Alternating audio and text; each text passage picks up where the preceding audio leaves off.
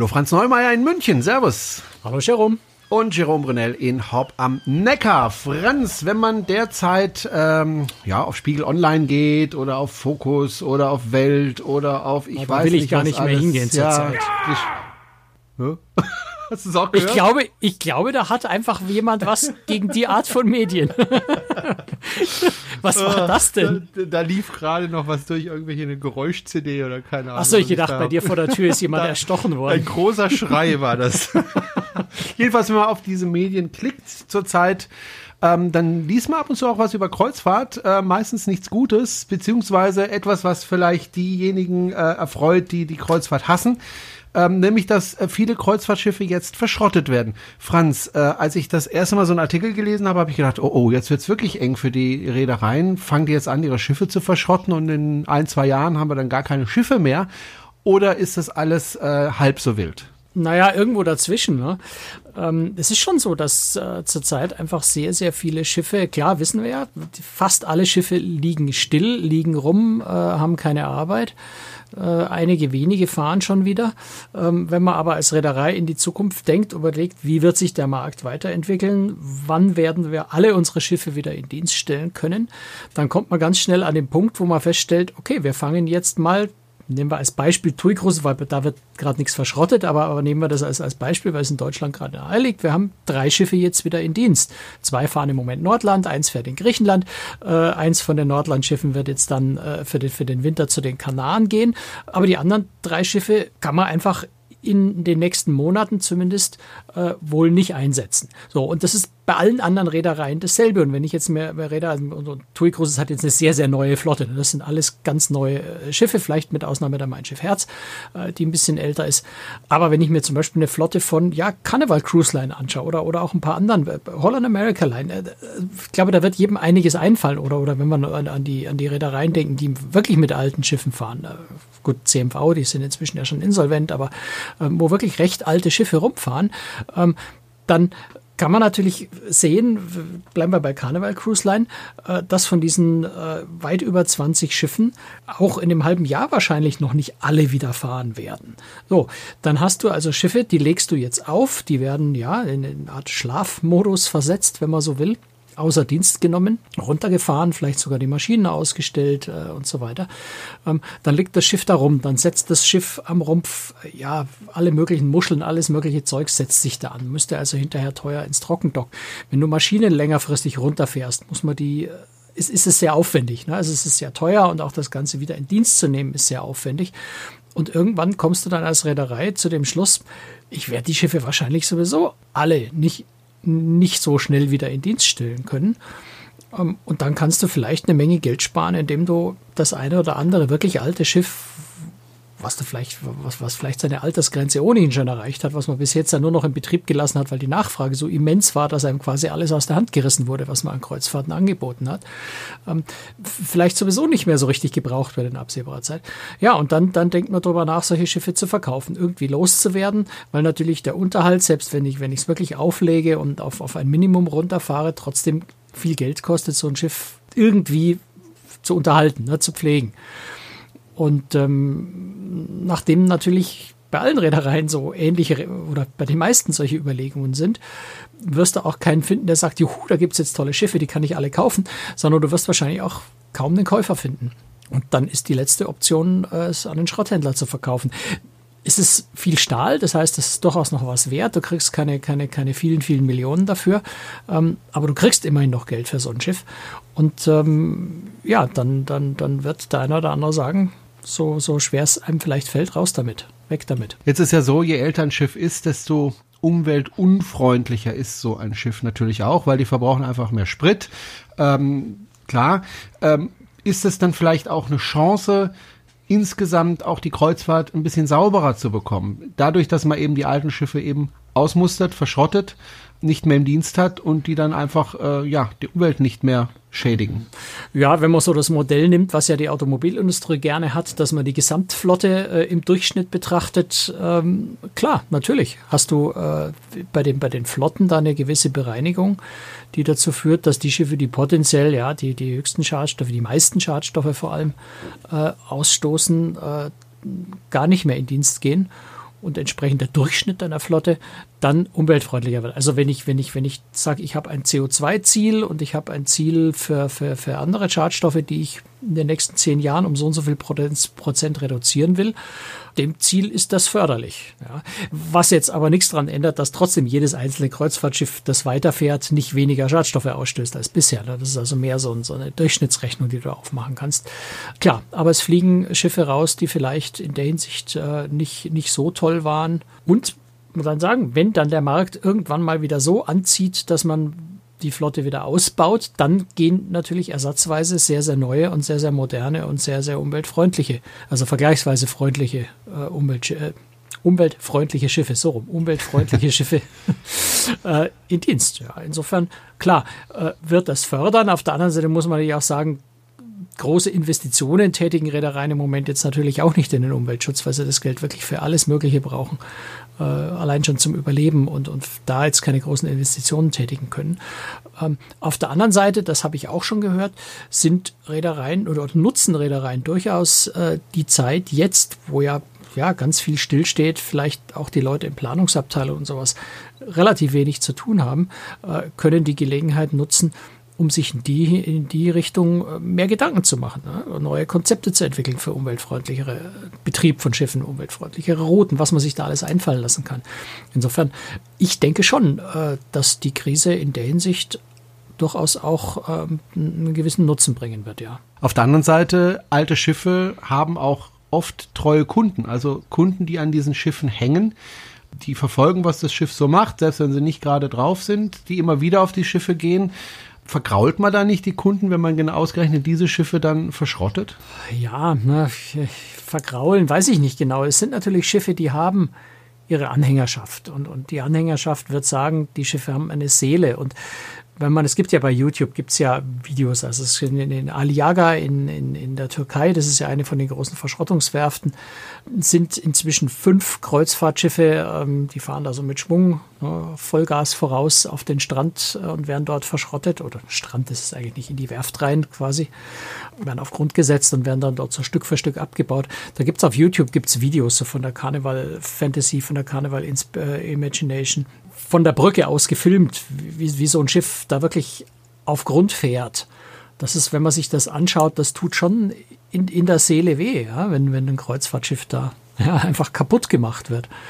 Ähm, wenn, wenn dann so das Schiffshorn noch so, so zwei, drei Minuten lang äh, wirklich hupt, während es da auf Grund gesetzt wird und dann verstummt für alle Zeiten das tut weh, klar. Und wenn ich, wenn ich dann noch ein großer Fan dieses Schiffs bin, und das sind einfach alles klassische Schiffe, die, äh, ja, mit denen die Leute vielleicht ganz oft schon gefahren sind, wo ihr Herz dran hängt, das fällt schwer, da Abschied zu nehmen. Aber ich glaube, die meisten Leute verstehen das auch, die Situation.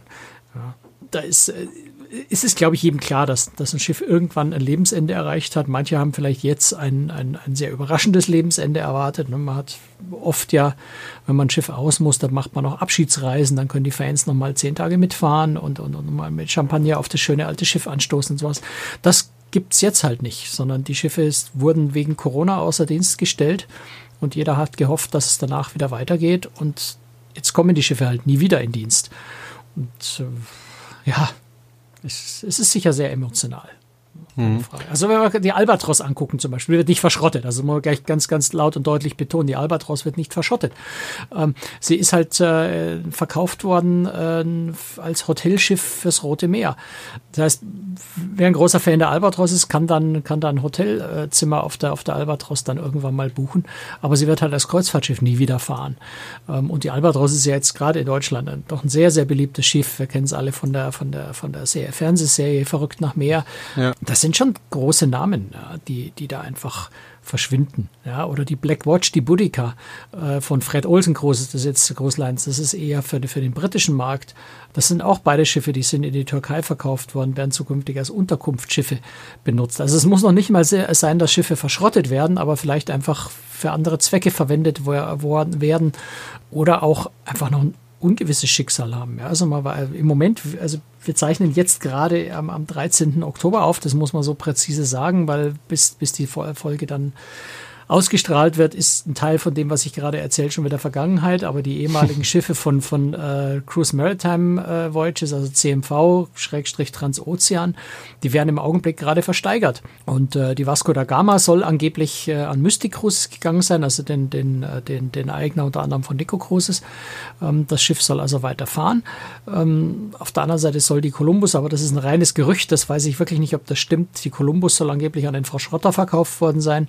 Ähm, dann gibt es ja noch die Magellan, die Marco Polo, äh, die Astor in Deutschland, äh, die diese Tage zur Versteigerung anstehen.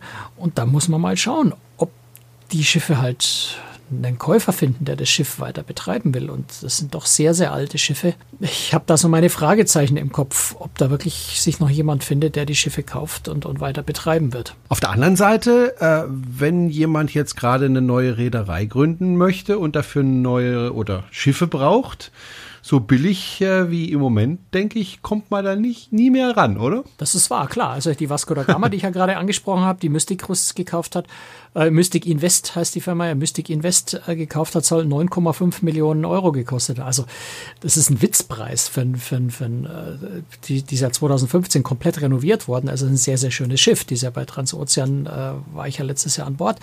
Und äh, 9,5 Millionen ist, ist, ist ein lachhafter Preis für so ein ja. Schiff. Das ist gar keine Frage, ja. Und insofern ist, man sieht schon, dass der ein oder andere äh, da zuschlägt, ne? gerade auch wenn es um ein Hotelschiff vielleicht geht, da kann man das recht günstig kriegen. Ich schaue gerade mal so, weil es ist eine echt lange Liste, was, was im Moment schon so verkauft wurde. Ähm, die man übrigens auf cruestricks.de einsehen kann, diese Liste. Na klar. Ne? Muss man sagen. Ja, die, die Costa Neoromantica ist äh, Celestial Cruises hat die gekauft. Ja, da hat gesagt, schönes Schiff, können wir brauchen. Also ist da auch Celestial Cruises äh, mit eingestiegen und hat sich da ein hübsches Schiff geholt. Äh, die Marsdam von der Holland America Line ist an Sea Jets, ein bisherig einen Fährenbetreiber gegangen, der jetzt ins Kreuzfahrtgeschäft mit einsteigt. Ähm, also das ist schon der ein oder andere, der die, der die Gelegenheit nutzt und sagt, ja, könnte funktionieren. Äh, ich probiere das hier mal und, und, und reiß mir eins von den Schiffen unter den Nagel, das vielleicht noch sehr schön ist und, äh, und, und mach damit was damit. Was dann am Ende draus wird, wird man sehen. Das kommt natürlich auch darauf an, wie sich insgesamt die Branche erholt und ob es da auch Platz für neue Anbieter gibt. Was mich ein bisschen gewundert hat, ist, dass zum Beispiel auch die Amsterdam von Holland American Line verkauft worden ist an äh, Fred Olsen Cruise Lines. Mhm. Hat dich das auch überrascht oder? Ähm, ich, ja, hat mich schon überrascht, dass Holland America, es sind ja insgesamt vier Schiffe, die Holland America Line abgeben musste. Das ist ja eine ganze Menge. Und das ist sehr, sehr viel. Also es kommt, kommen natürlich ganz viele Dinge zusammen. Ne? Holland America Line ist, äh, ist eine Reederei, die jetzt ein verhältnismäßig älteres Publikum hat. Die Reisen üblicherweise relativ lang sind. Beides in Corona-Zeiten einfach ein großes Problem. Ja, wenn die Kreuzfahrt jetzt wieder anfangen wird, wir, wir sehen es ja, das, was im Moment schon läuft, werden das halt relativ kurze Reisen sein. Das werden keine Reisen sein, 26 Tage von, äh, weiß ich nicht, Valparaiso bis, bis Yokohama oder sowas, ähm, sondern das werden halt relativ kurze Reisen sein, wo jetzt Holland Line nicht wirklich gut aufgestellt ist dafür, einfach weil die ein ganz anderes Konzept, ein ganz anderes System haben. Schiffe, die eigentlich für längere Reisen gedacht sind, dann eben noch ein Publikum in Risikozielgruppe. Das Geschäft wird für so eine Reederei, Princess Cruises, vielleicht auch Celebrity Cruises, einige andere, wahrscheinlich langsamer wieder zurückkommen als es für, für eine Reederei kommt, ja, jetzt bei AIDA TUI Cruises, die, die im Mittelmeer einfach mal schnell sieben, sieben Tage Runden fahren können oder MSC Costa, wie sie alle heißen, die werden sich leichter tun, die ersten Schritte zumindest zu machen beim Zurückkommen. Und dann sind es halt auch die drei, die vier Schiffe bei, bei Holland America Line hat auch schon etwas ältere Schiffe. Es sind keine uralten Schiffe, aber es sind etwas ältere Schiffe schon. Und ja, da hat dann der Karnevalkonzern einfach entschieden, wir reduzieren das jetzt einfach mal, weil wir nicht dran glauben oder nicht damit rechnen, dass das Geschäft für diese Reederei so stark wiederkommt, dass wir die Schiffe in absehbarer Zeit wieder vernünftig und, und gewinnträchtig einsetzen können. Ähm, was man insgesamt natürlich auch noch berücksichtigen muss, und das jetzt unabhängig von den Holland America Line Schiffen und, und äh, weil, weil man das im Detail so von außen auch zum Teil ja gar nicht sehen kann. Ich glaube, dass viele Reedereien im Moment auch äh, schon mal so versuchen, ein bisschen in die Zukunft zu denken, was ist denn ja, wir, wir tun immer so, als gäbe es ein Nach-Corona. Ich glaube nicht, dass es ein Nach-Corona geben wird, sondern es wird ein Mit-Corona geben. Corona wird nicht mehr so im Vordergrund sein, es wird nicht mehr so hohe Infektionsraten haben, aber ich glaube, ich persönlich glaube nicht, dass Corona einfach so verschwinden wird, sondern es wird eine der vielen Krankheiten sein, die einfach auf der Welt sein werden und die immer wieder mal irgendwo äh, bedrohen. Ähm, aber es wird nicht total verschwinden und wir werden, glaube ich, in Zukunft auf Kreuzfahrtschiffen viel höhere hygienisch, also noch viel höhere als sowieso schon. Kreuzfahrtschiffe hatten immer einen sehr hohen, Hygienestandard, aber einen noch viel höheren Hygienestandard an Bord haben müssen. Und dazu gehört zum Beispiel eben auch ähm, die räumliche Trennung für Crewmitglieder, also Crewunterkünfte. Im Idealfall Einzelkabinen mit geteilten, wo sich zwei Kabinen ein Bad teilen, wie es das bei ganz modernen Schiffen inzwischen zum Teil gibt. Oder wenigstens äh, nur Doppelkabinen aber eben keine Schiffe mehr, die vielleicht, äh, weiß ich nicht, Gemeinschaftsduschen haben oder, oder, oder Unterkünfte haben, wo vielleicht drei oder vier Leute in einer Kabine schlafen oder sowas. Das, glaube ich, wird in Zukunft auch ein gewisses Ausschlusskriterium fast sein für Schiffe, weil sie einfach mit, mit gesteigerten Hygieneanforderungen, die ich vermute, dass sie einfach sich nach und nach äh, durchsetzen und bleiben werden, auch nicht mehr sinnvoll zu betreiben sind, weil der Aufwand, sie umzubauen, zu verändern, viel zu groß wäre. Oder müsste sagen, man muss, muss einen Teil der Passagierkabinen zu Crewkabinen umwandeln, damit man genug Platz für die Crew hat. Dann habe ich aber weniger Platz für Passagiere, dann ist die Profitabilität des Schiffs äh, geringer. Und wenn man da dann rechnet, äh, dann kommt man als Reederer vielleicht irgendwann an den Punkt, wo man sagt, okay, bei dem Schiff macht es einfach keinen Sinn mehr, weil durch diese Veränderungen, die nötig wären, es nicht mehr profitabel ist oder so wenig profitabel, dass meine, meine Aktienbesitzer, meine Shareholder das Spiel nicht mitmachen und sagen, uns reichen, weiß ich nicht, 2% Rendite nicht, wir wollen 5, ich erfinde jetzt Zahlen. Ne? Und man dann auch ein Schiff aus solchen Gründen ausmustert. Oder du hast ein Schiff, was vielleicht das Buffet äh, sich nicht dafür eignet, auf Bedienung umzustellen. Oder also gibt es ja ganz viele äh, Aspekte, die da vielleicht hygienemäßig eine Rolle spielen werden, die dauerhafte Einrichtungen sein werden. Und auch aus solchen Gründen kann es sein, dass Schiffe jetzt einfach die Reedereien sagen, okay, das wird, wird sowieso nicht gehen. Oder mhm. nur zu unvertretbar hohen äh, Aufwand. Du hast gesagt, Holland America Line äh, ist mit Schiffen ausgerüstet, die jetzt nicht die jüngsten sind, aber wenn ich mir zum Beispiel. Ich, ich sprach von den ja, vier, die jetzt ausgemustert werden. Genau. Sonst haben sie natürlich auch neuere Schiffe. Richtig. Aber ähnliche Situationen gibt es ja auch ein bisschen zumindest bei AIDA. Da gibt es ja auch ältere Schiffe. Also ich äh, erinnere mich an die AIDA Aura natürlich. Die wird jetzt gerade ist gerade volljährig geworden, 18 Jahre alt. Das ist ja für ein Schiff auch schon ein ordentliches Alter. Das ist ja auch nicht ganz jung.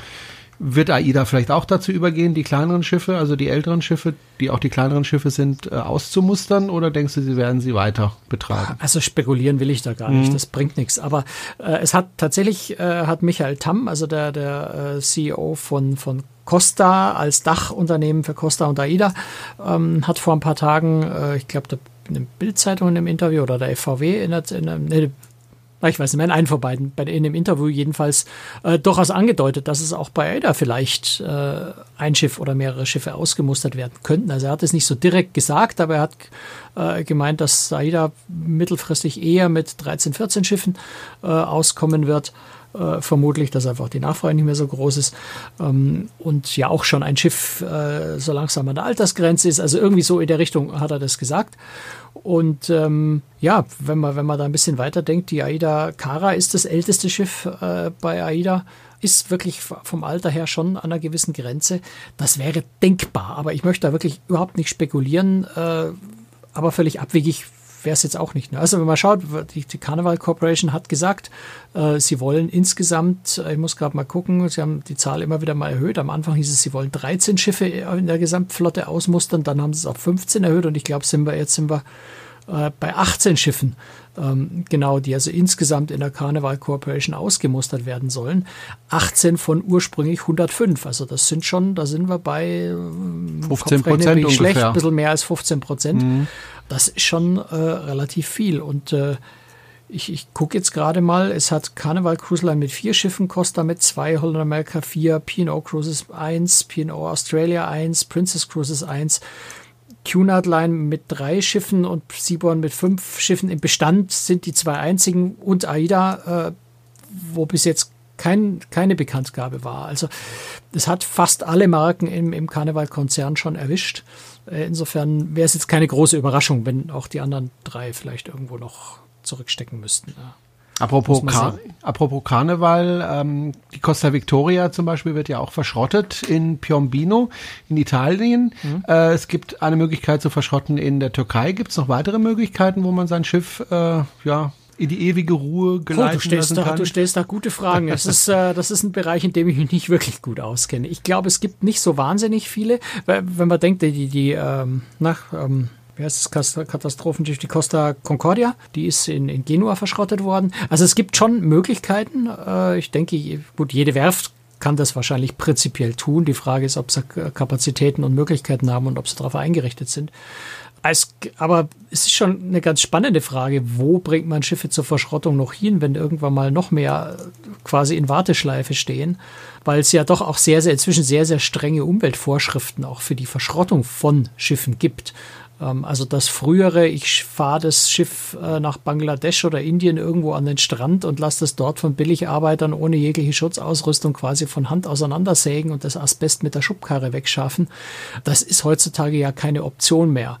Und äh, insofern müssen sich die Reedereien, wenn sie verschrotten wollen, auch ähm, ja, eine Werft suchen, ein Unternehmen suchen, dass das nach den strengen Vorgaben, gerade jetzt auch der EU, durchführen kann. Das könnte durchaus auch noch eine interessante Frage werden, ob man solche Spots dann überhaupt noch findet oder ob man so ein Schiff womöglich dann erstmal noch ein, zwei Jahre auflegen lassen, äh, auflegen muss irgendwo, irgendwo vor Anker legen muss, hoffen, dass es nicht sinkt, also aufpassen muss, dass es nicht sinkt, was wieder einen Haufen Kosten verursacht, äh, bis man es überhaupt verschrotten kann. Soweit sind wir noch nicht, aber ähm, ist durchaus auch glaube ich, nicht so abwegig, dass so ein Problem auch mal entsteht. Was ich interessant fand, ist, dass es auch Firmen gibt, die sich darauf konzentrieren, aus diesen Schiffen bestimmte Teile rauszunehmen. Was weiß ich, zum Beispiel Stühle und diese dann eben weiter zu verkaufen an, an Leute, die gerne mal einen Stuhl haben möchten von dem oder jenem Schiff.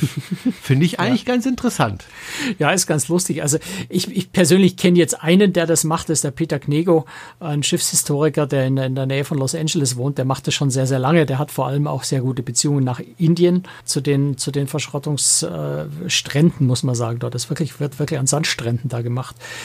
Der hat gerade auch von so sehr vielen historischen Schiffen hat er sich äh, ja Kunst Kunstwerke, eben dann auch Stühle, die ja zum Teil von, von Markendesign, von großen bekannten Designern und sowas stammen, äh, sehr stilvolle Sachen, ähm, hat er sich in, in Containerweise äh, in die USA transportieren, schicken lassen, ist teilweise selber dort gewesen und hat das äh, ja beim Einpacken, beim Auswählen geholfen und, und verkauft das weiter. Hat auch seine, sein, sein Haus, das er sich in der Nähe von Los Angeles gekauft hat, äh, ist, glaube ich, fast vollständig mit, mit, mit Alter, mit, mit, mit historischen äh, Schiffs, ja, auch, auch Treppengeländern und, und, und Wandvertäfelungen und, und äh, Kunstwerken und, und eben Möbeln äh, von historischen Schiffen ausgestattet.